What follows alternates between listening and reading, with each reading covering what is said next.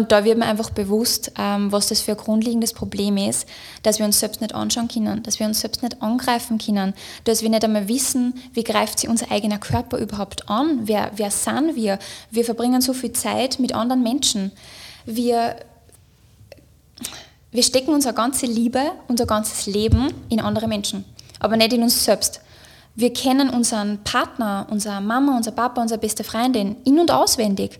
Wir wissen genau, wie es ihnen geht, wie sie, wie sie eine Umarmung von einer anfühlt. Uns ist immer wichtig, wie es ihnen geht. Und wenn es ihnen schlecht geht, sind wir da.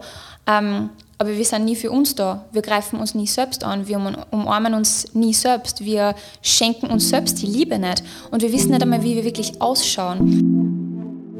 Matcha Mornings.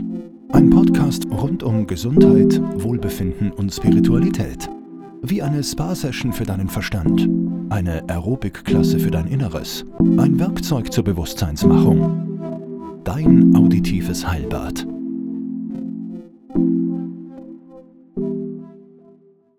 Hi, ihr Lieben. Ich spreche heute mit Sophie Sollmann. Sophie ist Tänzerin und die Gründerin von The Space und Faith, einem Guidance-Programm für Tänzerinnen. Aber Sophie ist eigentlich auch so viel mehr als das. In ihrer Instagram-Bio steht auch Spiritual Soul, Empowering Women to Believe in Themselves. Und genau um das geht es auch in der heutigen Konversation. Ich finde, ich würde die Konversation fast abwerten, wenn ich sagen würde, es geht um Selbstliebe, an sich selbst glauben, in seinem Körper präsent sein und sich selbst spüren. Und um das alles geht es natürlich, aber es würde irgendwie dem Gespräch nicht gerecht werden. Es war einfach wirklich so ein soul-centered und herzzentriertes Gespräch.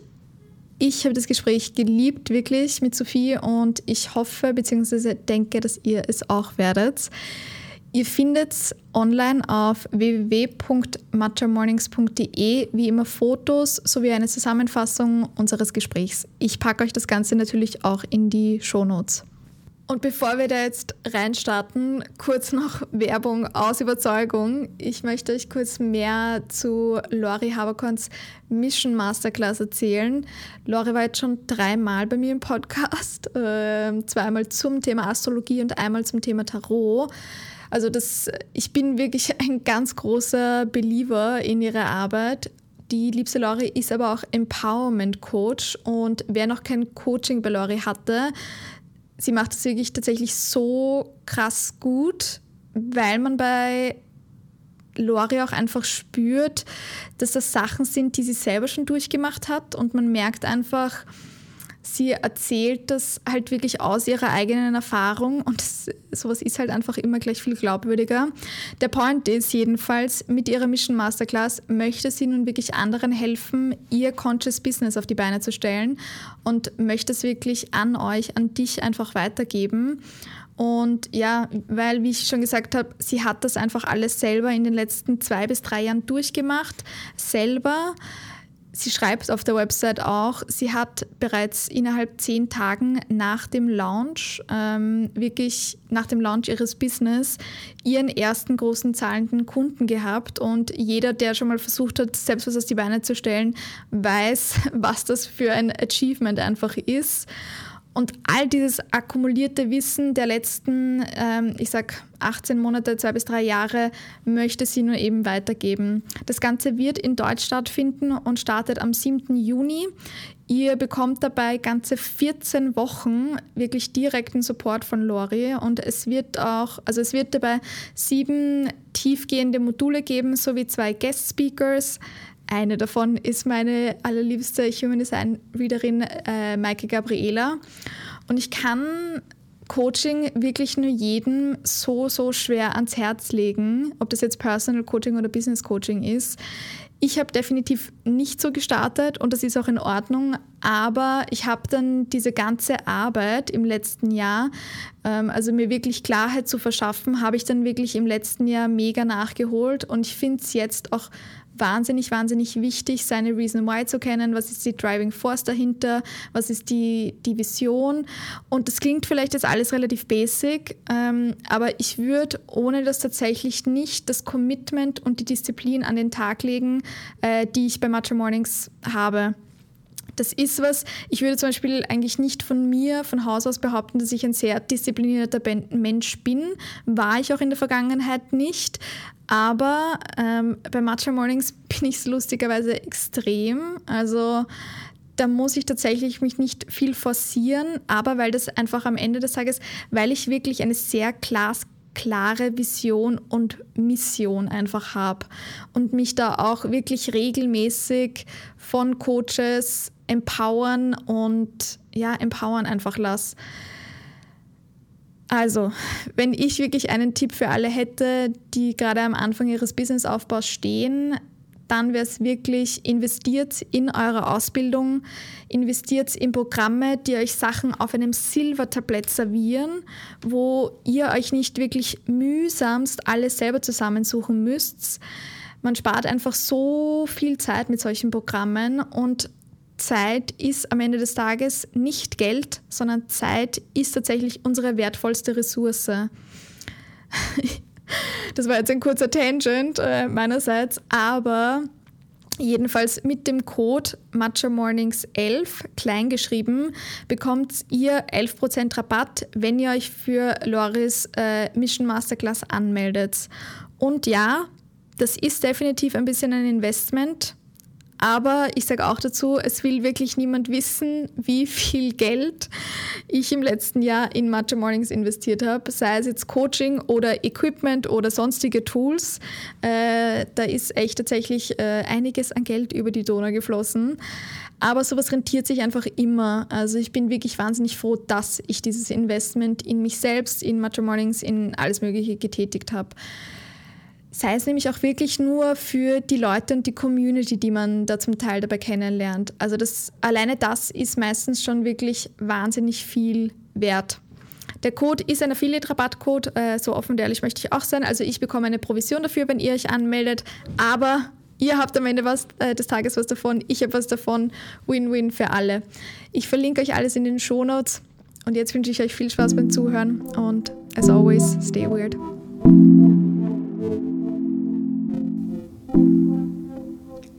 Ich sitze heute mit der lieben Sophie. Hi Sophie. Hallo. Ich beginne immer mit einer Frage und zwar, wie startest du in den Morgen? Ich starte in meinen Morgen mit einem Ritual, das ich seit mehreren Monaten jetzt mit mir trage. Ähm, ich presse mir in der Früh einen Saft aus Früchten, Obst und Gemüse, was auch immer. Und das ist so zu einem Ritual worden. Ohne das kann ich nicht in den Tag starten. Also es ist wirklich so, ähm, ich überlege mir das schon am Vorabend, was braucht mein Körper gerade, was möchte ich in meinen Körper geben. Und das ist nicht nur so der schnelle Orangensaft, den man dann zum Müsli isst, sondern das ist richtig brauche ich was fürs Immunsystem, brauche ich was für meine Haut. Also einfach dieser Gedanke der inneren Schönheit, innere Gesundheit. Und das braucht so gut eine halbe Stunde, sage ich einmal. ähm, aber ich fühle mich so lebendig nach diesem, nach diesem Saft.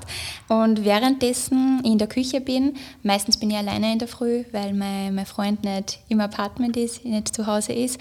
Und die Zeit nutze ich immer, dass ich mir einen Podcast anhöre weil ich meistens diese ganzen Dinge, die man sich vielleicht für ein Ende des Tages aufhebt, nach der Arbeit, das funktioniert bei mir nicht. Also ich brauche das immer in der Früh, ähm, vielleicht so etwas wie ein, Power Talk, ähm, quasi so positive Affirmationen, die der wer zuspricht ähm, oder Musik, die mir einfach schön in den Tag bringt, damit einmal dieses ganze, ja, das, das Gehirn gereinigt wird, so wie der Körper. Ich habe irgendwo einmal gehört, wir, wir duschen uns jeden Tag, damit unser Körper gereinigt wird, ähm, aber mit unserem, unserer Seele machen wir das viel zu selten. Und das ist so mein ja, Seelencleaning in der Früh. ähm, ja, so ist mein Morgen. Dann wird mein, mein warmes Zitronenwasser zubereitet, mein Tee und mein Kaffee. Und wenn ich meine 17 Getränke dann habe, setze ich mich zum Schreibtisch und beginne mit meiner Organisation. Also mein Tag startet immer mit Büroarbeit, mit meinem Kalender organisieren, ähm, meine Termine planen, meine E-Mails checken. Ja. Cool, ja, voll schön. Ich bin genauso wie du. Ich habe auch immer, äh, das ist auch so der Spaß des Büros quasi, weil ich auch bei mir immer 17 Getränke stehen habe. also ja, I feel you. Bevor wir da jetzt so richtig reinstarten, was hast denn du vielleicht momentan sonst noch so für Selfcare-Rituale? Mhm. Ähm, ein ganz wichtiges Ritual ist meine Suki-Mat. ähm, weiß nicht, ob die jedem was sagt, ich versuche es kurz zu erklären. Das ist eine Akupunkturmatte. Ähm, ich benutze hauptsächlich für den Rücken, also gerade weil mein Körper das, das so graved, also der ja. braucht das wirklich. Und ähm, vor einem Jahr bin ich nur regelmäßig massieren gegangen. Das ist natürlich auch eine Kostenfrage irgendwann, aber zurzeit, ich meine, dass ich jeden jede Woche dann einen Corona-Test macht, damit ich meine Massage ähm, absolvieren kann. Ja. Von dem her wollte ich das Ganze ins Haus holen. Ähm, das mache ich vorm Schlafen gehen. Ähm, tatsächlich. Das bringt mich extrem runter. Wie lange liegst du da circa? Ähm, Minimum 20 Minuten. Tatsächlich? Ja, also maximal sagt man immer so ein bis zwei Stunden. Ich glaube, das würde ich gar nicht aushalten. Bei mir ist es aber so, ich schlafe dann tatsächlich meistens ein mit der Matte und realisiere dann schon so im Halbschlaf, ich sollte jetzt weglegen. Ähm, aber da merkt man, was das für eine Wirkung hat, diese mhm. Akupunktur, ähm, weil es einerseits dieser Schmerzrelief ist und mhm. andererseits fast wie eine Meditation. Ähm, das ist so mein größtes Ritual. Ähm, Liegst du dann da einfach oder hörst du dann nebenbei auch einen Podcast? Nein, lieg, das ist eben das Schöne, weil ja. ich normalerweise so ein Mensch bin, ich brauche so viel Reize. Also ich bin ein Mensch, der oft Dinge gleichzeitig macht das ist was, was ich an mir nicht sehr gern habe. Und ähm, ich bin immer noch neu, was Meditation betrifft. Also es ist jetzt seit einem Jahr in meinem Leben. Ist für mich immer noch schwierig, dass ich da wirklich komplett abschalte, dass die Gedanken nicht abschweifen, dass ich meine Augen zulasse. Aber auf dieser Matte, da mache ich nichts anderes. Also wirklich nur ich. Das ist wie so meine, meine kleine Meditation ähm, auf ein bisschen eine andere Art und Weise. Ja. Cool. Ja, voll, ja, voll. voll gut. ähm, das zweite sind Gesichtsmassagen. Ähm, ich muss dazu sagen, alles, was ich jetzt aufzähle, ist seit einem Jahr in meinem Leben, weil ich mir davor, ehrlich gesagt, nicht wirklich die Zeit genommen habe und auch nicht dieses Bewusstsein da war, wie wichtig das ist, dass ich, mich, dass ich zur Ruhe komme, aber nicht durch Netflix oder mhm. ein Buch, sondern einfach nur mich, ich, meine Gedanken ähm, oder mein Körper. Ich habe lustigerweise echt erst vor kurzem irgendwann gelesen, es gibt diesen Unterschied zwischen Self-Soothing quasi und Self-Care. Ja. Und eben sich so selber, selbst, wie sagt man das auf Deutsch, self-soothen, ähm, wie gesagt, aber das ist mhm. einfach so, das ist halt Netflix. Einfach nur abschalten ist auch abschalten, aber nicht auf dieselbe Art und Weise, wie wenn man sich tatsächlich um sich selber kümmert und so wie du sagst, so ein bisschen tatsächlich Seelenreinigung einfach auch auf eine gewisse genau. Art und genau. Weise macht. Ja, cool. Ja, das ist der springende Punkt, weil indem wir Fernsehen oder Buch äh, lesen, beschäftigen wir uns mit anderen Personen mit anderen Dingen, aber wir hören nicht in uns rein, wir beschäftigen uns nicht mit unserem Körper und wie wir uns fühlen. Im Prinzip werden wir halt abgelenkt und dadurch kommen wir vielleicht runter. Mhm. Ähm, und die Gesichtsmassagen, ich meine, das, was das für Wirkung hat, das weiß ja jeder, der das auch, auch macht. Ähm, und sei es ob ich es mit meinen Händen und Öl mache oder mal einen, einen Stein mit Jade oder Quarz oder so zur Hilfe nehme. Das ist so, das ist für mich so viel wertvoller, wie dass ich meine Haare mache oder mal Make-up draufgebe, weil das sind alles Dinge, die verändern mich. Und ich möchte mich nicht verändern. Ich möchte ja, dass mein Körper einfach erhalten bleibt, dass er gesund ist, dass er auf natürliche Weise schön gemacht wird und schön erhalten bleibt. Und ja, das ist das Zweite. Und das Dritte, ähm, ich bin so froh, dass ich wieder eine Badewanne habe. Oh Gott. Ja, ja. ich weiß. Ich weiß. Erzähl es mir nicht, ich auch gerne. Ich bin wirklich, ich bin so traurig mhm, darüber. Mhm. Ähm, die ganzen letzten Jahre, also seit ich in Wien bin, haben, selbst wenn ich eine gehabt habe, ich habe mir die Zeit nicht genommen. Ähm, und mittlerweile ist so viel mehr damit verbunden, weil ich habe so diese fixen zwei Tage in der Woche. Mhm. Das sind also die Abende, wo mein Freund und ich getrennt was voneinander machen. Also das ist bei uns auch sehr etabliert.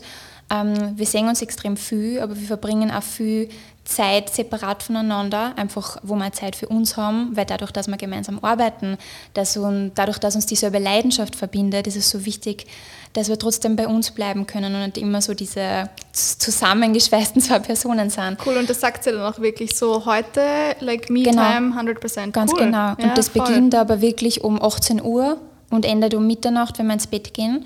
Und vor dem Bett gehen haben wir schon unsere kleinen Rituale, wie dass wir uns um unsere zwei Kaninchen kümmern oder nur reden oder so.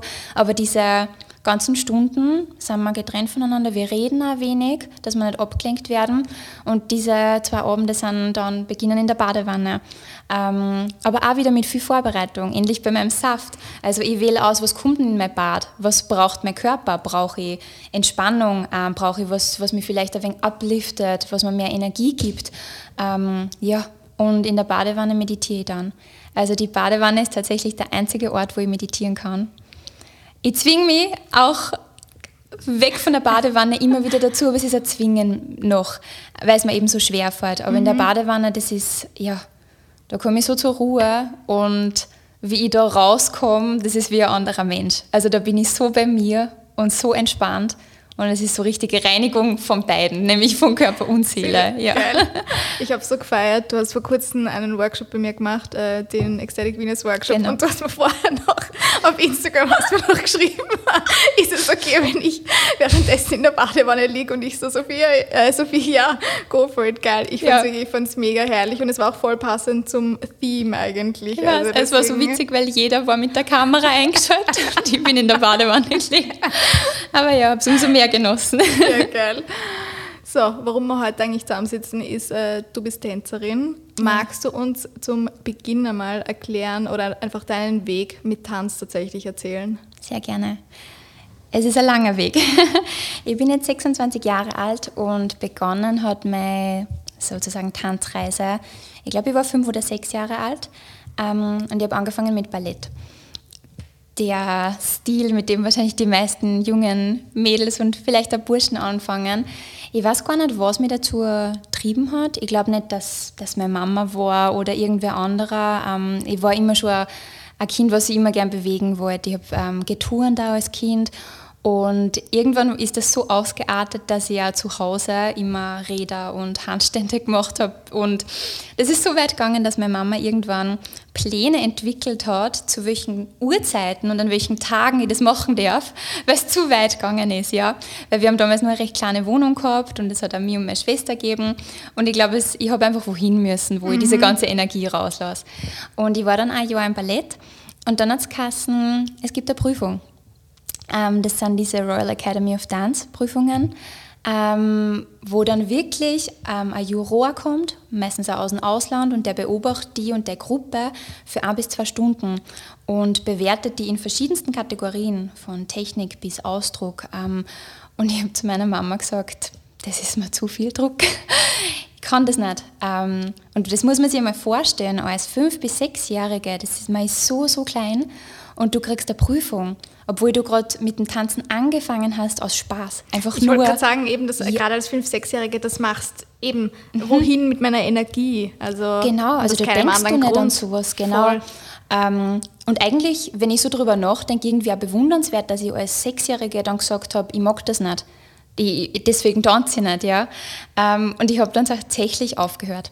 Nur wegen dieser Anprüfung. Und ähm, ich war dann im Gymnasium mit Schwerpunkt Musical ähm, und das kann man sich über, das war, da kann man sich so vorstellen, das war auf einem wirklich hohen Level. Ähm, wir haben jedes Jahr eine Musical-Aufführung gehabt und das war verbunden mit Schauspielen, Tanz und Gesang. Und das hat mich langsam wieder so reingebracht in diese kreative Welt, in dieses auf der Bühne stehen. Und ähm, ich war dann auch immer Dance Captain, weil es immer irgendwie schon in mir war. Und dann habe ich mich halt gefragt, ja, soll ich das nicht wieder verfolgen? Und mit zwölf Jahren habe ich dann wieder diesen Weg in dieses Studio von damals gewagt ähm, und habe begonnen, aber so richtig.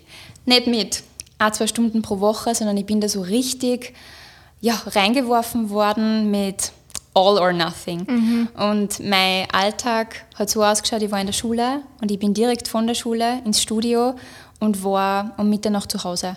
Und so hat fast jeder Tag ausgeschaut. Also es war wirklich die Seltenheit, dass ich einmal sage, ich komme um 14 Uhr nach Hause, Mama hat was gekocht und ich spiele mit meinen Freunden. Das, das, das war mein Leben einfach nicht. Weil ich es aber auch so wollen hat, aber es hat, es hat mich keiner von meiner Familie dazu gezwungen. Und bei mir war es lustigerweise, Entschuldigung, bei mir war es lustigerweise genau andersrum. Ich habe sage ich mal, von wann bis wann habe ich denn tanzt? Ich weiß es gar nicht mehr, sagen wir jetzt von 8 bis 12. Und bei mir hat es dann genau dann, habe ich aufgehört, wie so Hormone eingeschossen haben einfach. Und wo es ja. dann halt so war, eh so ganz klassisch, wo man dann halt so Teenager geworden ist, habe ich dann so gesagt, okay, ich habe jetzt genau. keine Zeit mehr fürs Tanzen, danke. ja, es ist Aber deine ja, Leidenschaft, halt deine Berufung tatsächlich. Ja, genau, unbewusst ja. wahrscheinlich immer schon. Und ich habe dann mit Stilen, ich habe Ballett gemacht und Jazz, ich habe sehr viel Musical gemacht. Also die Tanzschule war ausgelegt auf Showdance, den Begriff, der sagt heutzutage die, die wenigsten was, weil es ist ja eh schon alles auf Shows und Bühnen ausgerichtet. Ähm, und wir haben dann auch regelmäßig Wettbewerbe gemacht. Also das war so das große Thema, auf das wir hintrainiert haben. Und witzigerweise habe ich ins Ballett müssen, damit ich bei diesen Wettbewerben teilnehme. Das war gegen meine ganzen Prinzipien, weil ich habe das Ballett immer schon, ja, es war nicht das, was ich machen wollte. Auch wenn die meisten wahrscheinlich denken, wenn es mich, ähm, mein Körperbau, meine Haltung ähm, und auch so, wie ich mich bewege, wird man schnell denken, ich komme absolut vom Klassischen. Es war immer Teil davon, aber das, was mich so weggebracht hat von dem und auch der Grund, wieso ich dann in das Kommerziellere und ins Hip-Hop reinkommen bin, war diese Steifheit und dieses, dass null Individualität im Ballett drinnen ist. Es war mir immer alles zu zu wenig persönlich, zu wenig individuell. Jeder hat in dieselbe Richtung geschaut. Wenn wer einen Fehler gemacht hat oder sich nur leicht anders bewegt hat, ist mir aufgefallen. Und ich finde, das ist ja eigentlich was Schönes, gerade beim Tanzen, wenn man auffällt, wenn man anders ist. Und das habe ich nicht ausleben können. Und ich bin dann irgendwann ins Hip-Hop reingekommen und das hat, also, das hat mich irgendwie auch so geprägt, weil ich wirklich alles trainiert habe damals. Und der größte Teil von dieser, von dieser Zeit war Tap Dance, also Steppen was, was man heutzutage kaum mehr irgendwo sieht, kaum mehr kennt.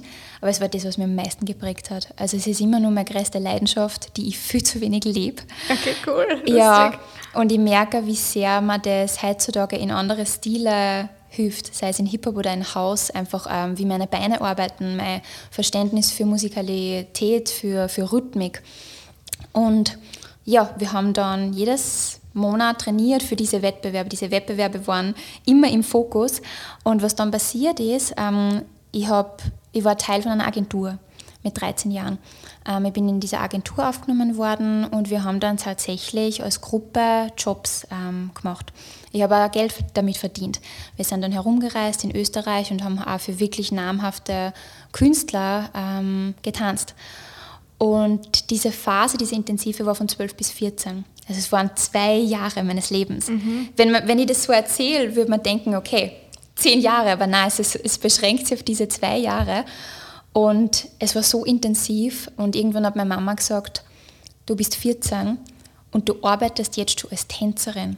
Du hast keine Zeit für, für das, was sonst noch da ist. Vielleicht ist ja da noch irgendwas in dir und das heißt nicht, dass das Tanzen nie wieder kommt. Es wird auch immer da sein. Und meine Mama hat immer gesagt, es wird irgendwann noch in dein Leben kommen aber lass dem Leben durch diesen natürlichen Verlauf ähm, und schau, was da vielleicht noch anderes in dir steckt. Konzentriere dich mal auf die Schule, auf diese normalen Dinge. Und ich bin ihr so dankbar, mhm. weil meine Mama war immer meine, meine, absolut größte Unterstützerin in dem Sinn, egal was ich mache, sie ist stolz. Ähm, und das hat mich echt bestärkt, dass ich dann auch wirklich mit 14 gesagt habe, ich höre auf.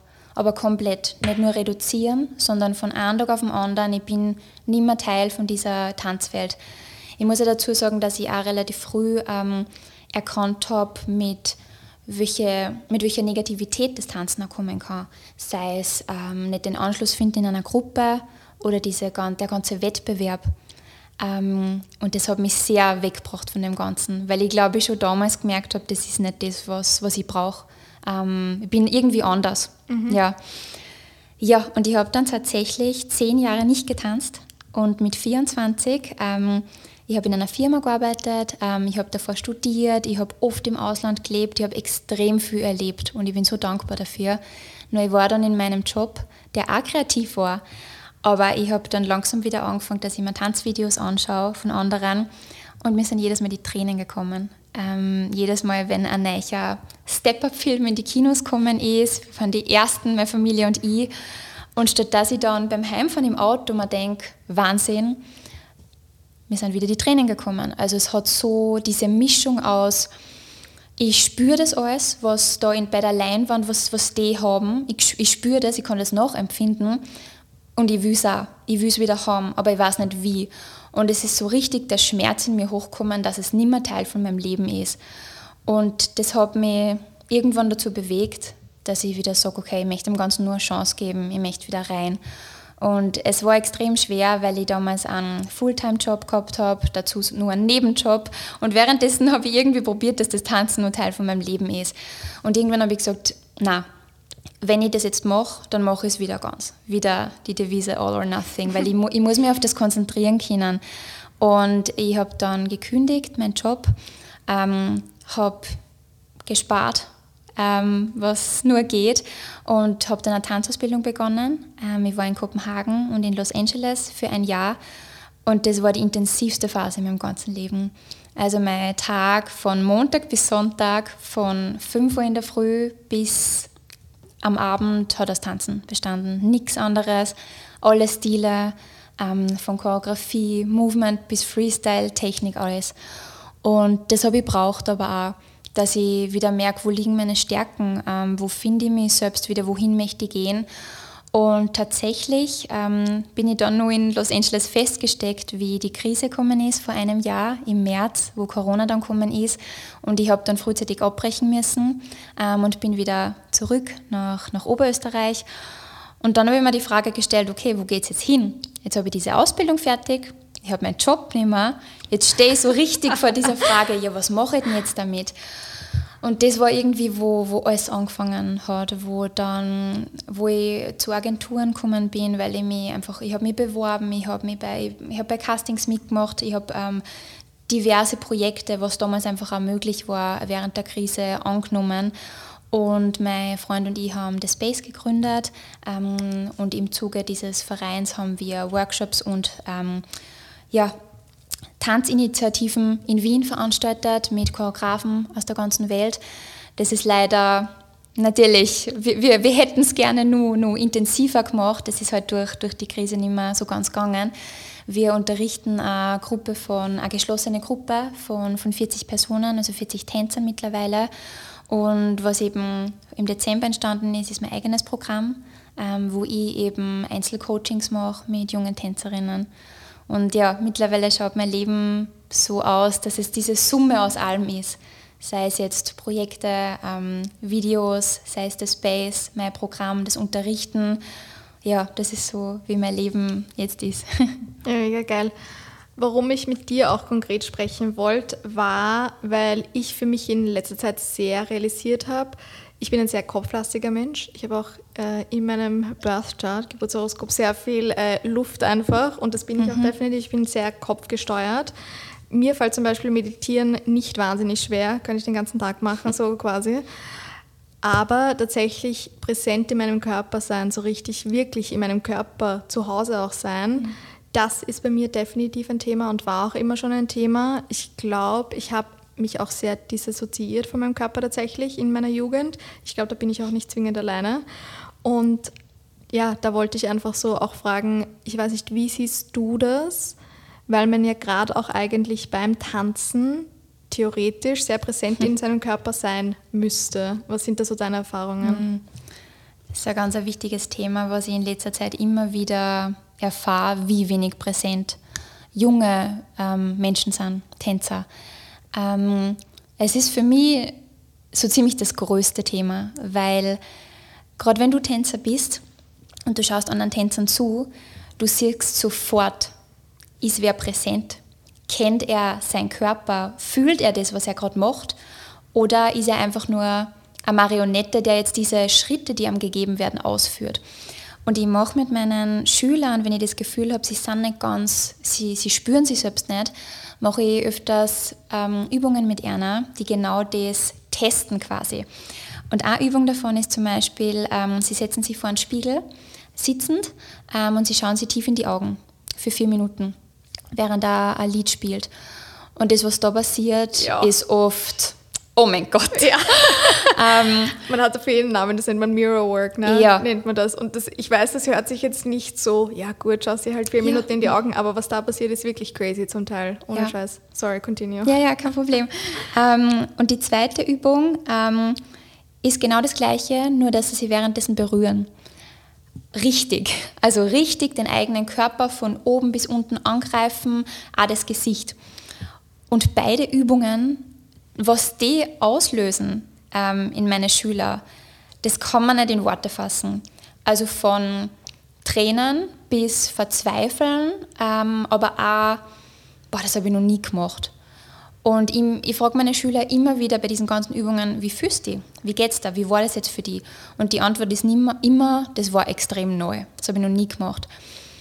Und es ist, ich, ich, war selbst so. Also wie ich solche Übungen vor einem Jahr gemacht habe, ganz komisch, mich selbst anschauen, ohne dass ich im Bad stehe und vielleicht einen neuen Pickel entdeckt habe oder mein, mein Make-up raufgebe, sondern einfach nur ich mhm. und meine Augen.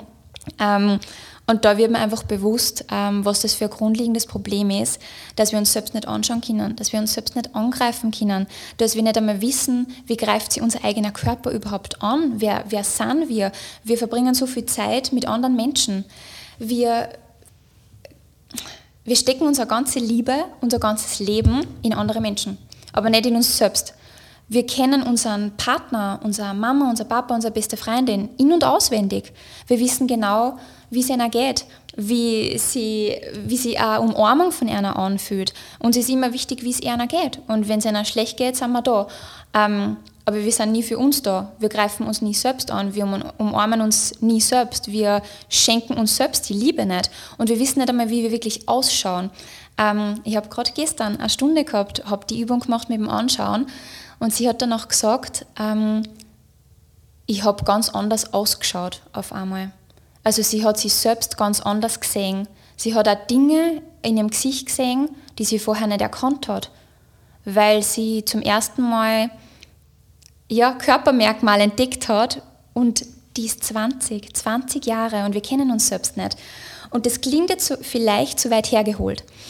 Aber das ist alles verbunden mit dem, wie, wie präsent sind wir, wie aktiv sind wir in unserem Körper, wenn wir uns bewegen. Ja? Und das, was nämlich passiert, wenn wir uns bewegen, wir haben Energie in unserem ganzen Körper. Und wenn ich meinen Körper nicht kenne, wenn ich das nicht kenne, was ich im Spiegel sehe, wenn ich mir nicht traue, dass ich mich selbst angreife oder dass ich experimentiere mit meinem Körper, wenn ich mir selbst nicht vertraue und mich selbst nicht ähm, mit liebevollen Augen anschaue, dann werde ich mich selbst dann kenne ich mich selbst nicht. Ja? Also es ist auch sehr viel mit dem verbunden, ich muss einmal wissen, wer ich bin, ähm, wie ich sein mag, wie ich, ja, einfach wie ich mich perceive, wenn ich, wenn ich in diesen Spiegel schaue, weil der Spiegel ist ein extrem großes Thema. Der ist immer da, immer. Und wenn ich den Raum betrete und das nicht gern anschaue, was ich da sehe, dann bin ich schon nicht bei mir. Ja. Das ist mega. Uh, snap, snap, snap. ja. Ja, ich weiß es nur oder meine Erfahrung, sage ich mal, damit ist einfach nur, ich habe zu meinem 30. Geburtstag, das war letztes Jahr, habe ich ein Fotoalbum von meinem Vater bekommen, so die, so die letzten 30 Jahre Revue passieren lassen. Und da sind halt auch ganz viele Fotos drinnen, wie ich so 16, 15, 18 und sowas war. Und ich schaue die Fotos an und denke mir einfach so, Ma, es tut mir so leid, einfach nur, weil ich schaue mir die Fotos an und ich sehe, dass diese Person sich damals Mal abgesehen davon, dass sie sich nicht mochte, ich habe mich damals so wahnsinnig anders tatsächlich selber wahrgenommen, als ich, was mhm. ich jetzt auf den Fotos sehe, wo ich mir jetzt denke, du, das ist ein hübsches Mädel. Mhm. Aber so habe ich mich damals überhaupt nicht wahrgenommen. Und das ist echt so crazy, wie halt auch da diese Selbstwahrnehmung und auch Außenwahrnehmung oder auch einfach jetzt, wie gesagt, 10, 20 Jahre später, diese Wahrnehmung einfach so viel anders ist aber ja, deswegen, ich finde das mega, was du da mit mhm. deinen Schülern und Schülerinnen machst. Mhm. Gerade auch eben in dem Alter, weil da muss man das echt machen. Genau, es ja. ist genau das Alter das Wichtige, weil so wie du sagst, die Jugend ist davon begleitet, dass wir uns entfernen von uns selbst, so richtig entfernen, wie wir, wie du sagst, wir nehmen uns so falsch wahr. Wir versuchen, dass wir wie anderer werden, dass wir uns anpassen, dass wir akzeptiert werden. Die Akzeptanz ist so das, was uns begleitet und oft verstören wir uns. Und wenn das Verstellen beginnt, beginnt da dieses, ich entferne mich von meinem Körper. Ähm, und genau das, wenn ich dann so langsam erwachsen werde und wieder ein bisschen ankomme, muss eben diese Arbeit gemacht werden, dass wir, den, dass wir die wieder zu dir bringen. Und das ist genau die richtige Zeit. Und viel, ich sage auch immer, vielleicht verstehst du im Moment nicht, was sie das alles bringt, diese Übung. Mhm. Weil natürlich, ich verstehe es auch, ähm, wir haben eine Tanzstunde und sie wollen sich einfach bewegen. Gib mir eine Choreografie, ja, mach ja. ein Workout mit mir, mach eine Technik mit ja. mir. aber ich, ich spüre das. Also ich habe äh, durch meine Hochsensibilität einfach diese wahnsinnige Empathie, die manchmal so anstrengend ist, aber eben irgendwie auch Segen. Und ich spüre das, wenn auch wer vielleicht ein bisschen mehr braucht. Weil ich sage oft, man kann nur so viel trainieren. Man kann so gut werden, man kann alle Stile der Welt beherrschen und die ganze Welt bereisen. Aber wenn du, du am Ende des Tages nicht kennst und deinen Körper nicht akzeptierst und spürst, dann wirst du irgendwann in ein Loch fallen. Ja? Weil du kannst das nicht für Jahre so, so praktizieren. Irgendwann kommt es auf die an, wie, ja, einfach wer du bist. Und das ist einfach so wichtig. Gut, aber ich sage jetzt so richtig purer, authentischer und auch selbstbewusster Selbstausdruck. Das ist tatsächlich easier gesagt als getan, mhm. weil da auch einfach so viel Konditionierung dabei ist. Eben, es sagt dann die Gesellschaft immer, du musst so und so sein. Und also wie du auch schon gesagt hast, man passt sich dann halt über die Zeit einfach so an. Gut, ich weiß, was ich da für mich selber gemacht habe. Ich habe es auch schon öfter erwähnt. Ich habe dann da ganz viel innere Kinderarbeit und Schattenarbeit gemacht und das hat mir geholfen, da wieder mehr zurück tatsächlich zu meiner Essenz zu kommen. Aber man muss auch immer wieder, sage ich, Arbeit machen, um sich immer wieder quasi treu zu bleiben. Mhm. Wie hat das bei dir konkret ausgeschaut oder was machst du vielleicht auch täglich oder was hast du auch sonst für Rituale oder sonstiges, um bei dir zu bleiben, um dir selbst treu zu bleiben? Mhm. Und wie bist du vielleicht auch wieder zu deiner Essenz ein bisschen mehr zurückgekommen? Absolut. Ähm, ganz eine schöne Frage und ich kann es so gut nachempfinden, weil wie ich nach Wien gekommen bin, ich bin ja aus Oberösterreich und ich bin dann nach Wien gezogen wegen meiner Arbeit und ähm, habe auch in Wien wieder zu tanzen begonnen. Das heißt, ich bin in eine Community reingerutscht, die mich nicht gekannt hat. Also ich war komplett, ich war eine Fremde. Es war nicht so wie in, in Linz, wo man mich schon kennt. Ich habe trainiert, man weiß, wer erwartet die im Studio.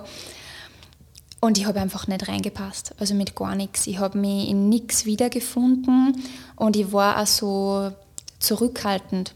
Also ich sage immer, ich habe so circa 30 Prozent von meiner eigentlichen Energie gegeben in jedem Tanzstudio. Ich war so verhalten. Mhm. Und dann hat er dieses ähm, ja, Anpassen angefangen und ich war richtig unauthentisch. Das strahlt man halt leider auch so crazy einfach aus, ja, gell? Ja. Das war die Zeit, ähm, wo mein Selbstbewusstsein so niedrig war wie noch nie. Ähm, ich bin nämlich in eine Gruppe reingekommen und habe das Gefühl gehabt, die, waren, die sind alle anders wie ich. Die stehen so, die wissen, wer sie sind, haben einen anderen Stil, haben einen anderen Tanzstil, nämlich auch. Und das hat mich so aus der Bahn geworfen. Und das, was ich so braucht habe, war diese Alleinzeit im ersten Lockdown.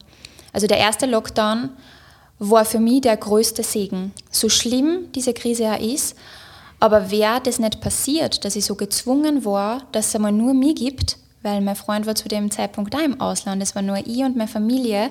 Ich habe kein Studio gehabt, keine Classes, diese Gruppe auch nicht mehr an, an Menschen, die mir vielleicht was vorlebt oder sagt, trainieren wir das, machen wir das, gehen wir dorthin. Es hat nur mehr mich gegeben. Und ich habe mich dann zum ersten Mal wirklich mit der Frage beschäftigt, wer bin ich und was sind meine Stärken? Was macht mich als Mensch und Tänzer aus? Und als Tänzerin bin ich auf verschiedenste Dinge gekommen. Ähm, diese, diese Mischung aus allem, was ich bisher trainiert habe. Ich habe mir immer gedacht, ähm, ich bin nicht gut genug, weil ich habe alles trainiert, aber nichts konkret. Das heißt, ich bin kein Master of One ähm, und kein per, ja, ich bin mhm. nicht perfekt in einem Stil. Und irgendwann habe ich erkannt, dass das vielleicht genau meine Stärke ist. Ähm, und ich habe angefangen, dass ich mit mir anders als selbst äh, ganz anders rede. Ähm, weil wenn mir wer dann die Frage gestellt hat, ähm, was tanzt denn du, habe ich oft geantwortet mit ja, ich habe alles ein bisschen probiert. Ich habe mit Ballett angefangen und dann Jazz und Steppen und Hip-Hop auch. Ich, aber ich kann nichts so, dass ich sage, okay, das ist jetzt mein Stil und da bin ich perfekt. Und ich habe das dann einmal gewandelt mhm. und habe diese Frage mit, einer, mit einem ganz anderen Selbstbewusstsein ja, und habe ja. wirklich gesagt, ich kann tatsächlich alles. Mhm. Egal, was du mich fragst, ich setze das um, ich mache da den Job und ich hole das Beste raus. Und allein bei dieser zweiten Antwort habe ich ein Grinsen im Gesicht und ich rede ganz anders über mich selbst. Ich nehme mich ganz anders wahr und ich bin stolz. Bei der ersten Antwort bemitleide ich mich selbst und mache mich selbst klein. Das war so ein großer Mindset-Shift, dass ich mir auch denke, egal wie unterschiedlich ich zu meinen, meinen Freunden bin oder dieser, dieser Tanz-Community, ich soll, ich soll mich auf keinen Fall anpassen. Oder auch Weil, selber so klein machen. Ja, ja. Bei mir ist das lustig, weil es ist halt was ganz was anderes, aber im Endeffekt genau dasselbe. Ich weiß noch, wie ich am Anfang die Frage beantwortet hat, um was geht es denn in deinem Podcast? Und ich habe so um und dumm gedruckst mhm. und habe es auch nicht irgendwie selber auf einen Punkt bringen können, weil ich aber halt, glaube ich, auch selber noch nicht zu 100% dazu gestanden bin und eben da selber noch nicht dieses Bewusstsein äh, hatte. Heute kann ich sie in einem Satz sagen und mit sehr viel Klarheit und Direktheit einfach, weil ich auch mittlerweile dazu stehe. Aber das war am Anfang einfach definitiv nicht gegeben. Nur man macht es halt einfach nur noch viel schlimmer, indem du dann so äh, Larifari irgendeine Antwort einfach gibst. Ganz genau. Ähm, ganz ein kurzer Exkurs. Ich ja. habe auch mit einer ein Gespräch gehabt und die hat angefangen, dass es Workshops gibt. Selbst nur in Ausbildung, selbst nur eine Tänzerin in Ausbildung im Wachstum ähm, und fühlt sich selbst noch nicht ganz bereit, aber sie möchte reintappen in, in das Gebiet. Sie hat einen Workshop gegeben und sie hat mir erzählt, es hat alles super funktioniert und dann war ein Moment, da war sie so unsicher, ob sie den Schülern jetzt eh das Richtige weitergibt, ob das, was sie sagt, eh Sinn macht. Und sie hat sich so verzettelt in dieser Unsicherheit, dass sie dadurch die Schüler unsicher gemacht mhm. hat. Ähm, dadurch, dass sie nicht mehr an sich selbst geglaubt hat, haben auch die Schüler nicht mehr an sie geglaubt. Und am nächsten Tag war alles super. Sie hat mit einer Konfidenz gesprochen, als würde sie genau wissen, was sie sagt, als würde sie alles glauben. Ja. Und das färbt ab. Also diese Schüler haben nichts hinterfragt, zu keiner Sekunde. Und das ist ja genau das. Ähm, Finde ich extrem spannend. Ja, und das, was dann passiert ist, ist, dass ich weggekommen bin von dem Gedanken, ich muss so sein wie alle anderen, weil ich mir immer gedacht habe, alle anderen gibt es eh.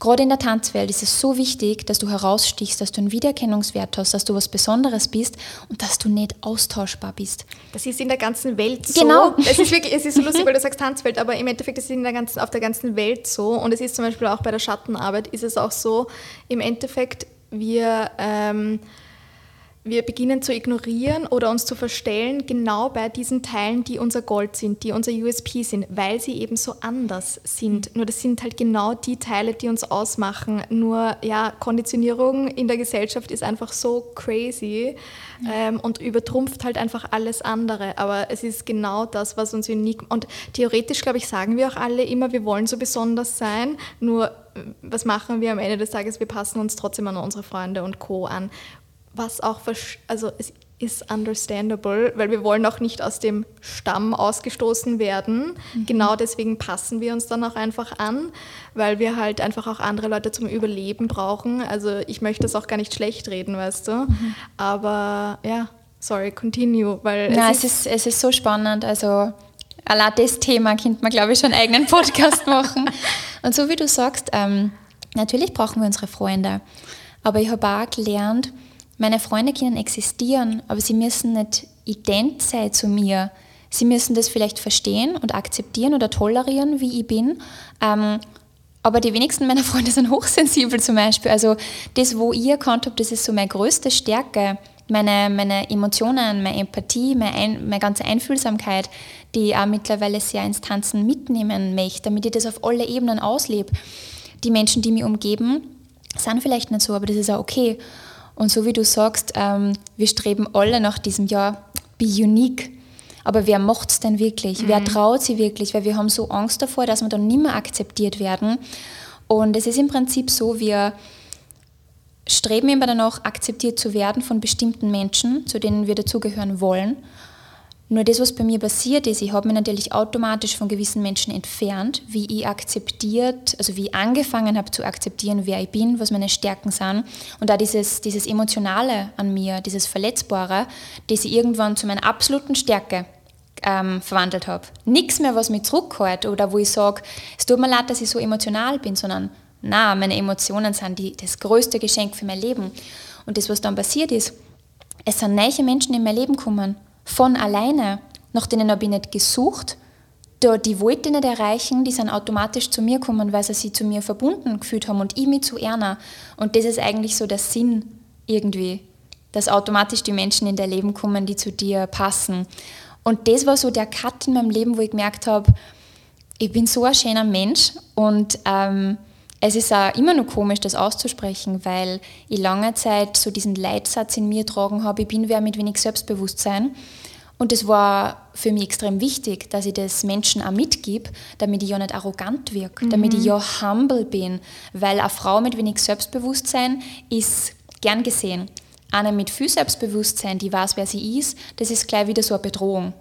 In, ich vor allem im Tanzen. Man ja. hat dann immer diese Entschuldigung, wenn andere Leute quasi Erwartungen an dich haben oder sowas. Man hat immer diese Entschuldigung und kann, auch wenn man was nicht schafft, das ist immer so, ja, das, das bin ich halt nicht oder sowas, oder so in die Richtung, ja, weißt du? Genau. Es ist auch gleichzeitig immer eine Entschuldigung, finde ja. ich, sowas bei mir lange.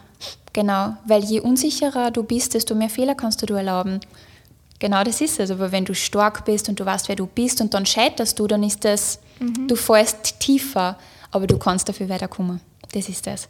Also was da entstanden ist seit dieser, dieser Mindset-Shift war und das, auf was ich hinaus will, ist, das, was damit kommen ist, ist meine ganze Authentizität. Im Leben und beim Tanzen. Ich bewege mich ganz anders. Ich habe eine ganz andere Intensivität, wenn ich tanze. Ich spüre mich selbst viel mehr. Und das, was ich oft mache, ist in Form von Journaling, dass ich einfach niederschreibe meine Stärken oder Liebesbriefe an mich selbst oder einfach wieder mal niederschreiben, für was bin ich dankbar, sei es im Leben oder an mir selbst.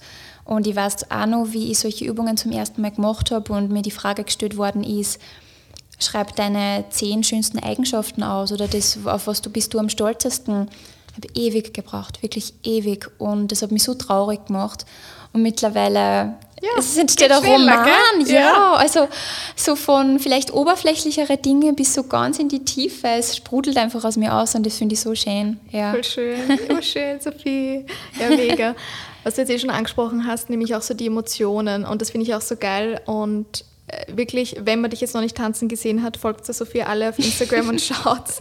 Weil was mich bei dir dann wirklich so angesprochen hat, man sieht diesen Ausdruck, man sieht die Emotionen und auch was du vorhin gesagt hast, von wegen mit Angreifen, du greifst dich echt die ganze Zeit mhm. an und das macht es halt am Ende des Tages auch aus. Das ist das, wo man einfach merkt, ja, geil. Aber. Danke, so, so ist so lieb. Nein, ich muss, ja. das, ist, das ist für mich das Schönste, weil ich habe auch meine Unsicherheiten in mir, was einfach die Fähigkeiten an sich betrifft oder Stile, die ich noch nicht perfektioniert habe oder einfach das Training, was ich durch diese zehn Jahre an Pause verloren habe. Aber das ist das größte Kompliment, wenn da wer wirklich sagt, das kommt um. Es ist nicht nur eine Lehre in dir, wenn du die bewegst, oder es ist nicht nur eine Choreografie, die ich gemeistert habe, die man aber, die vielleicht jeder schafft mit genug Training. Und ja, also da, es, ich freue mich extrem. Voll, aber mhm. ich finde eben, das wollte ich vorher lustigerweise auch schon sagen, ich finde, ich wäre nie auf die Idee gekommen, dass du eigentlich so lange Pause gemacht hast. Ich finde, das sieht man mhm. wirklich null und ich meine, ich bitte, ich kenne mich wirklich mit Tanz 0, Josef aus tatsächlich. aber eben alleine vom Ausdruck ist das für mich einfach so stark und man sieht auch einfach, like, no holding back, weißt du, sondern du bewegst dich einfach und das macht für mich halt den Unterschied. Gut, aber Emotionen tatsächlich. Es ist so, ganz viele Untersuchungen haben mittlerweile gezeigt, so Stress und Emotionen können sich einfach auch stark im Körper festsetzen. Gerade auch wirklich, das wird wirklich in Faszien gespeichert, zum Teil auch. Das kann dann auch tatsächlich in so Symptomen wie Nackenschmerzen, Rückenschmerzen, Kopfschmerzen, was glaube ich bei mir tatsächlich leider der Fall ist, ähm, sich zeigen. Und wo Tanz da reinkommt, ist, dass es uns einfach diesen Raum geben kann, wirklich um diese Emotionen vielleicht auch mehr auszuleben und dem ganzen Raum zu geben und Stress auch loszulassen. Dafür muss man sich aber halt auch sicher genug fühlen, dem Ganzen den Raum zu geben. Und ich glaube, das tun halt einfach leider viele nicht. Mhm. Hast du da vielleicht auch noch ein paar andere Worte der Weisheit für uns? Mhm. Das ist tatsächlich, genau dieses Thema ist der Grund, wieso wir das Space gegründet haben, mein Freund und ich, weil wir ins Gespräch kommen sind mit vielen jungen Tänzern und die haben uns im Prinzip alle das Gleiche erzählt. Sie, sie wollen so gern, sie haben diese Leidenschaft, nur sie wissen nicht, wo und wie, weil sie fühlen sich nirgends sicher. Und ich glaube, man vergisst oft, so wie du sagst, dass diese Sicherheit beim Tanzen das A und O ist, weil wenn ich mich nicht sicher fühle in dem Raum, wo ich mich bewege, wo ich meinen Körper sprechen lasse, wo ich wirklich alles rauslassen muss, wo ich vielleicht auf Fehler begehe oder hinfalle oder Aquario vergieße, dann, dann komme ich nicht weiter. Ähm, dann ist diese Stunde von Unsicherheit geprägt und die meisten verlieren dann irgendwann die Verbindung und den Glauben an sich selbst und ans Tanzen und hören auf damit. Und ähm, deswegen haben wir das gegründet, wo wir auch eben diese geschlossene Gruppe trainieren. Das ist wirklich nur Das ist diese Gruppe und da kommt sonst niemand rein.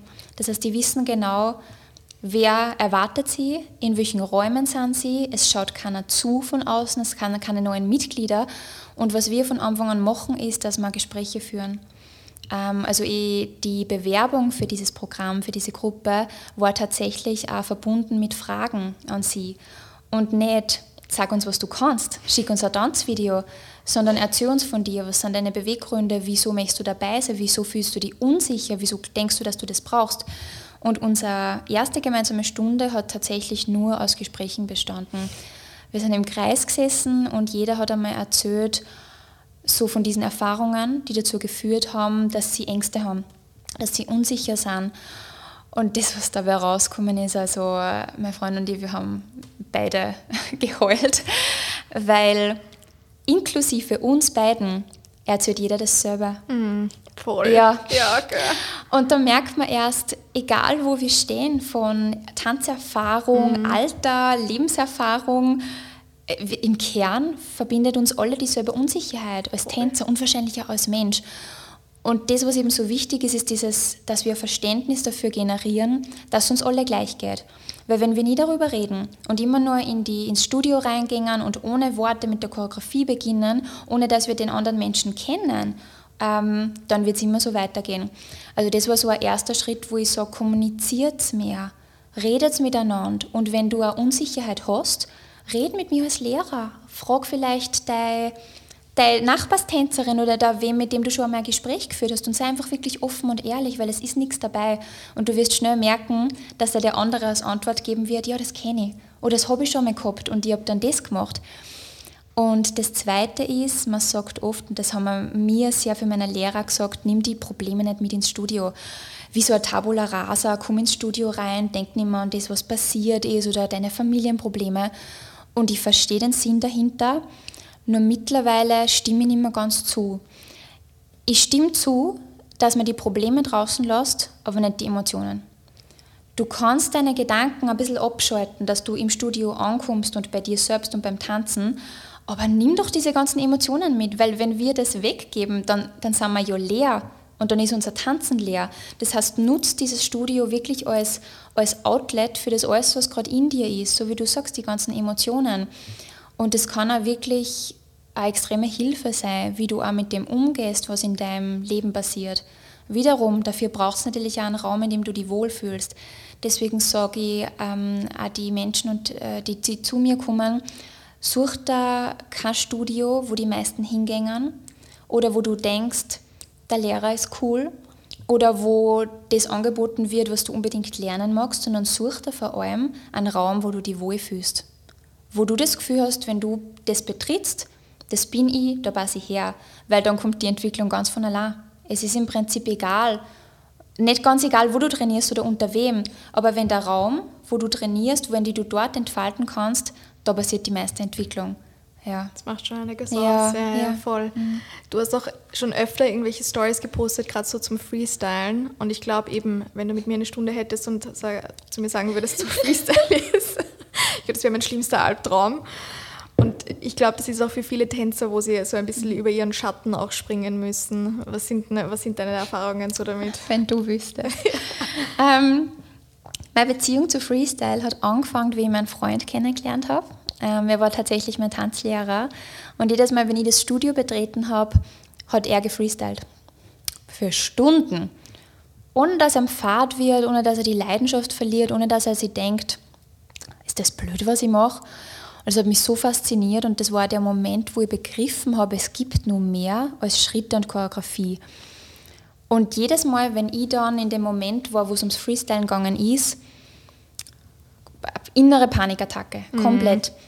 Weil ich ja nicht damit groß geworden bin. Es hat nie, es, das war nie Thema in meine Trainings, in meine Stunden, das hat es für mich nicht gegeben. Und ich habe wieder im ersten Lockdown damit begonnen. Nur für mich. Weil ich habe diesen Schritt nicht gehen können mit anderen Menschen im Raum, weil ich dafür zu perfektionistisch bin. Und ich bin oft sehr so, ich möchte schon am Ziel sein und das schon perfektioniert haben und dann sage ich es her. Und ich möchte mich nicht präsentieren während diesem unperfekten Prozess. Prozess. Genau, ja. genau. Also ich bewundert jeden, der sagt, egal welche Fehler ich mache, ich zeige das. Ja. Und da habe ich einfach wirklich nur mich gehabt. Und ähm, ich habe nie in diese Online-Classes reingefunden beim Tanzen, das ähm, bis heute nicht. Und ich habe aber irgendwie ein Training braucht. Und dann habe ich mir wirklich gedacht, okay, ich nehme jetzt diese eine Sache her, vor der ich am allermeisten Angst habe, und das war das Freestyle. Und ich habe recht schnell gemerkt, dass es nicht so schlimm ist, wie wir denken.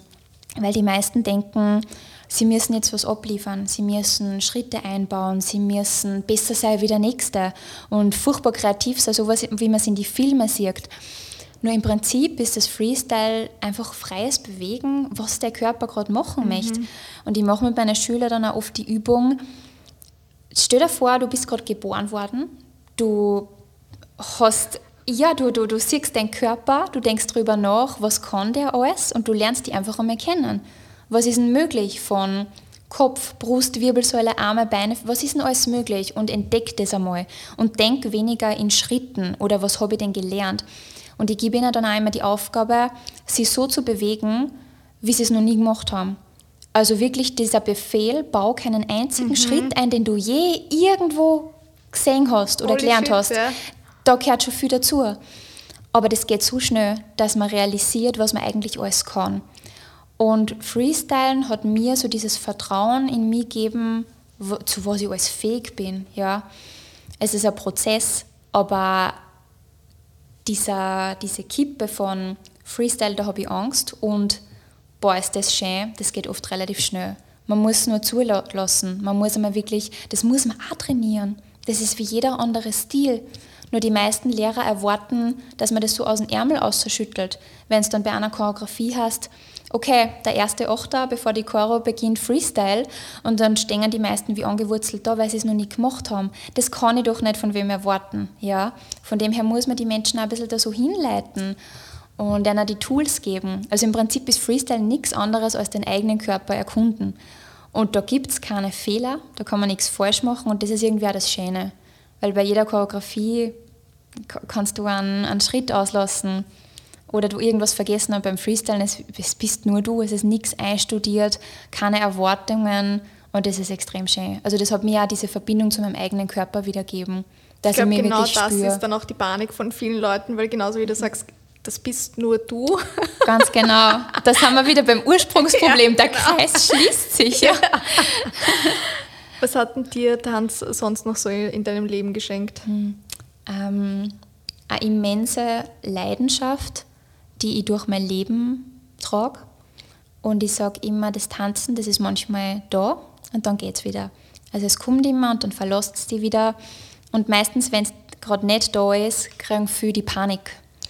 Oh je, jetzt hat es mich verlassen. Ich bin kein Tänzer mehr. Was mache ich denn, damit es wieder kommt? Und ich glaube, man muss so dem Tanzen, dieser Leidenschaft den freien Lauf lassen. Ähm, und aber gerade das ist das Schöne, weil ich weiß, es wird mich immer begleiten. Egal wie alt ich bin, es wird immer da sein. Und ich habe auch schon Menschen gehabt, die ich nach einer Leidenschaft gefragt habe und sie haben keine Antwort gehabt. Also sie sagen halt, sie leben halt dahin, sie haben Hobbys, sie haben einen Sport, aber es ist nicht diese eine große Sache. Und das ist okay. Aber das kann ich mir nicht vorstellen, weil ich so von dieser Leidenschaft getrieben bin.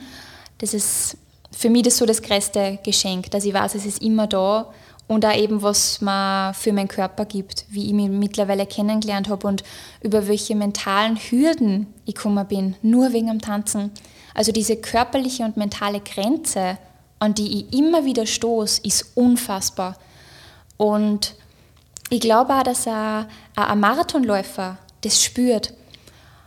Aber beim Tanzen, ich glaube, ich darf behaupten, dass es trotzdem nur mal was anderes ist, weil es hat auf so vielen Ebenen was zum da ist. Es ist nicht nur das Ergebnis, es bist du, alles, was du von dir da reinsteckst. Es geht nicht nur um ein Ergebnis oder um Schnelligkeit oder um Punkte. Es geht um dein ganzes Sein, um deinen Körper, um deine Kreativität, wie du die bewegst, dass du die anders bewegst. Also auf so Ebenen. hingeben halt, so diese Komplett, Hingabe. Gell? Ja. Und davor eben Hingabe, boah, allein das Wort, äh, da kriege ich schon einen Stressausschlag. also deswegen, das glaube ich äh, zu 100 Prozent, weil ich glaube auch viele Leute, ich finde das sehr schön, was du gesagt hast, ich glaube viele Leute unterschätzen auch, an welche mentale Grenzen man durch dieses Körperliche zum Teil kommt, aber auch wie du gesagt hast, es ist definitiv nochmal was anderes als jetzt beim Laufen, wo es halt um Zeit, Schnelligkeit, was auch immer geht. Ja. Weil beim Tanz hast du halt echt nochmal diesen Selbstausdruck, Ausdruck allgemein und diese Hingabe einfach, genau. die du genau. dafür brauchst. Einfach, dass man sich traut, dass man die Verletzbarkeit auch manchmal sagt, wer man ist. Ja, da ja, gehört schon viel dazu. Ja. ja, und das Zweite ist tatsächlich ähm, mein Partner, mein Lebenspartner, mein Businesspartner. So klischee das oft klingt, aber hätte ich nie mit dem Tanzen wieder begonnen, hätte ich ihn nicht kennengelernt, hätten wir unsere, unsere Firma nicht gegründet. Also das ist schon viel wert, muss ich sagen wen an deiner Seite zu haben, der das auch extrem teilt und der dich auch vor allem versteht. Mhm. Weil meine Familie versteht mich auch. Ähm, meine Mama, meine Schwester, mein Bruder, die verstehen das Tanzen auch extrem und stehen hinter mir. Aber wenn ich von einer Klasse heimkomme oder wenn ich mit irgendwas zu kämpfen habe, irgendwelche Ängste, Wer anderer, der, der, der nichts mit Tanzen zu tun hat, der sagt da, es wird bald wieder besser. Aber er weiß genau, wie ich mich fühle. Ja. Er weiß, was er mal sagen muss. Und, oder vielleicht hat er es selbst schon erlebt. Und auch dieses gegenseitige Pushen, das ist extrem wichtig. Weil ich bin der Meinung, dass man im Leben Menschen braucht, die einem nach vorne treiben, die haben das auch vorleben. Und ich habe das Gefühl, wir liften uns so immer gegenseitig so nach oben. Ja. Cool. Ich würde ganz zum Schluss noch ich finde nämlich tatsächlich etwas lernen und diese Sache dann tatsächlich verkörpern, nämlich wirklich verkörpern, das sind zwei ganz unterschiedliche Energien in wirklich allen Lebensbereichen.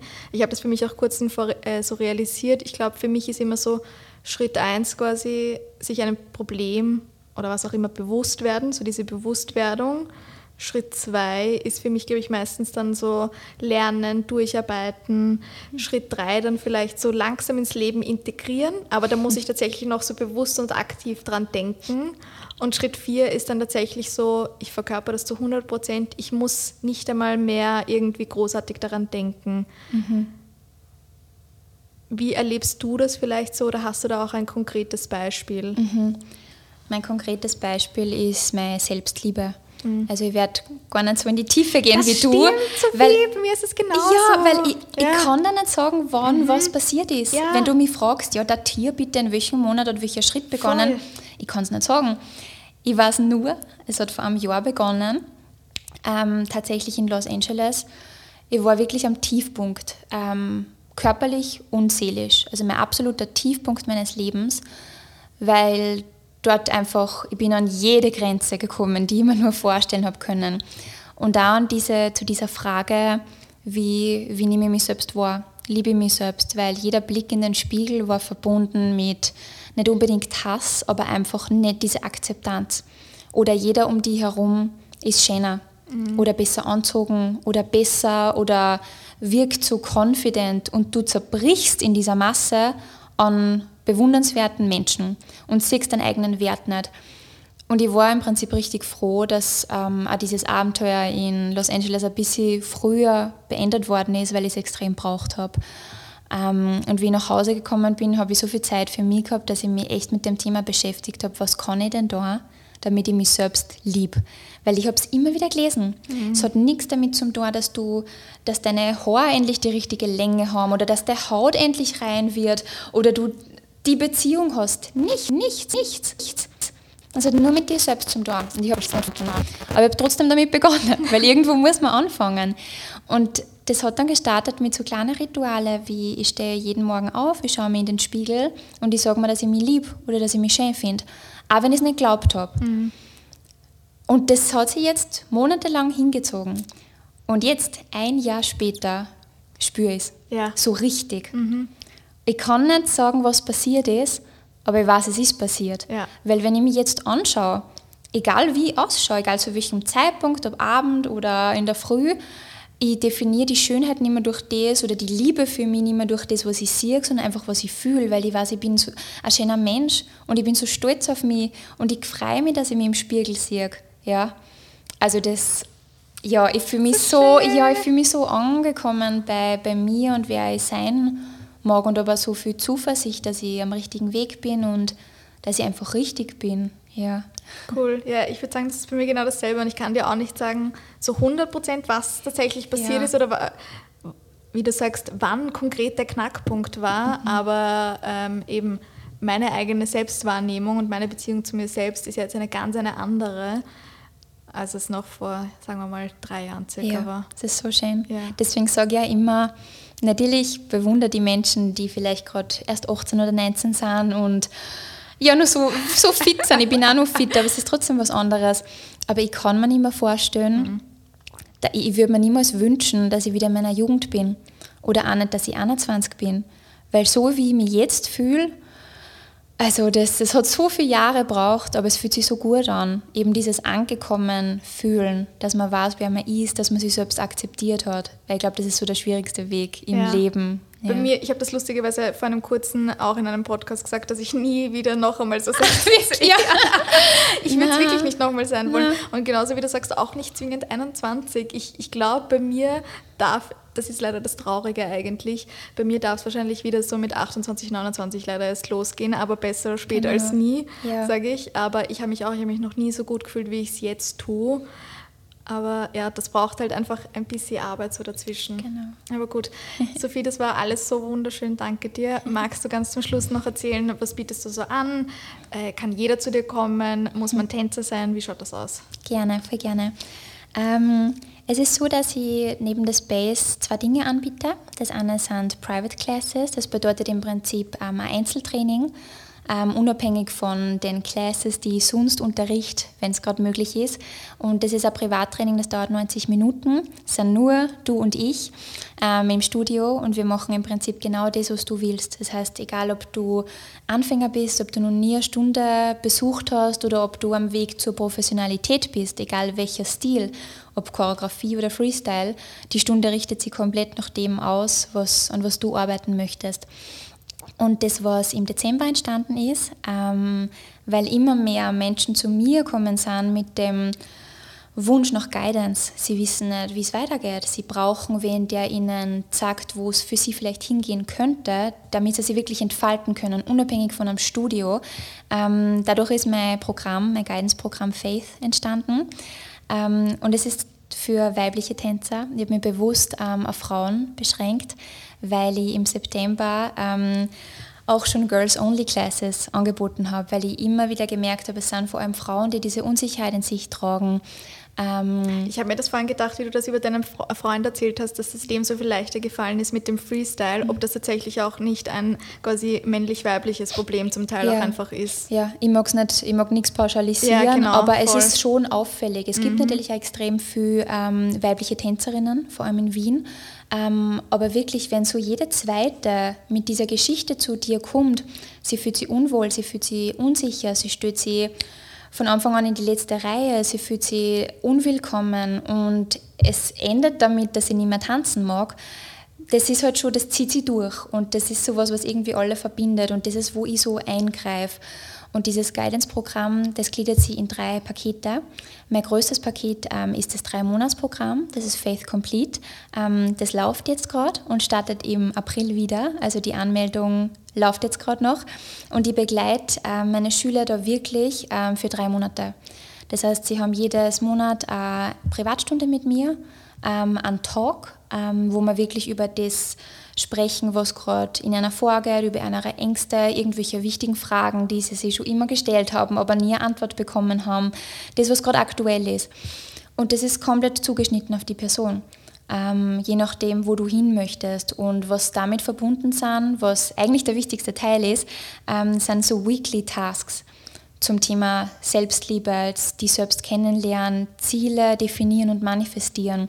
Und über diese drei Monate, das ist extrem intensiv, aber das soll dich einfach auch so vorbereiten, dass du es danach dann allein schaffst. Du weißt dann noch, wo möchte ich denn hin mit dem Tanzen und du schwebst nicht mehr so ungewiss in dieser Tanzwelt herum. Und dann habe ich noch zwei kleinere Pakete. Das eine ist ähm, der Faith Talk. Wie der Name schon sagt, wir reden einfach nur, weil ich immer wieder merke, das ist das, was die meisten brauchen. Ähm, und da kommt dann erst einmal alles zum Vorschein, weil man das sonst nie macht. Ähm, und das andere ist Faith Light, das heißt, das ist ein Talk und eine Private Class, ähm, einmalig. Ja, Cool. Und das findet tatsächlich auch momentan zum Teil über Zoom statt, oder? Genau, ja, ja. das lässt sich natürlich super ja, umsetzen, einfach weil ja, ich bin halt online verbunden mit den Menschen. Bin, wir sind ja ständig über WhatsApp oder Mail oder so in Kontakt. Und wenn ich auch merke, okay, es ist gerade irgendwie, meine Schüler geht es gerade nicht so gut ähm, oder es ist gerade ein, Thema da, was, was Wichtigkeit hat, dann haben wir den Talk, ja, und dann setzen wir genau da an, wo es wichtig ist und das lässt sich natürlich wunderbar vereinbaren, auch als online. Natürlich, der persönliche Kontakt ist extrem wichtig, ähm, aber es ist irgendwie auch was Schönes Neues irgendwie daraus entstanden. Ja. Mega cool, danke, danke, danke, Sophia, es war so schön.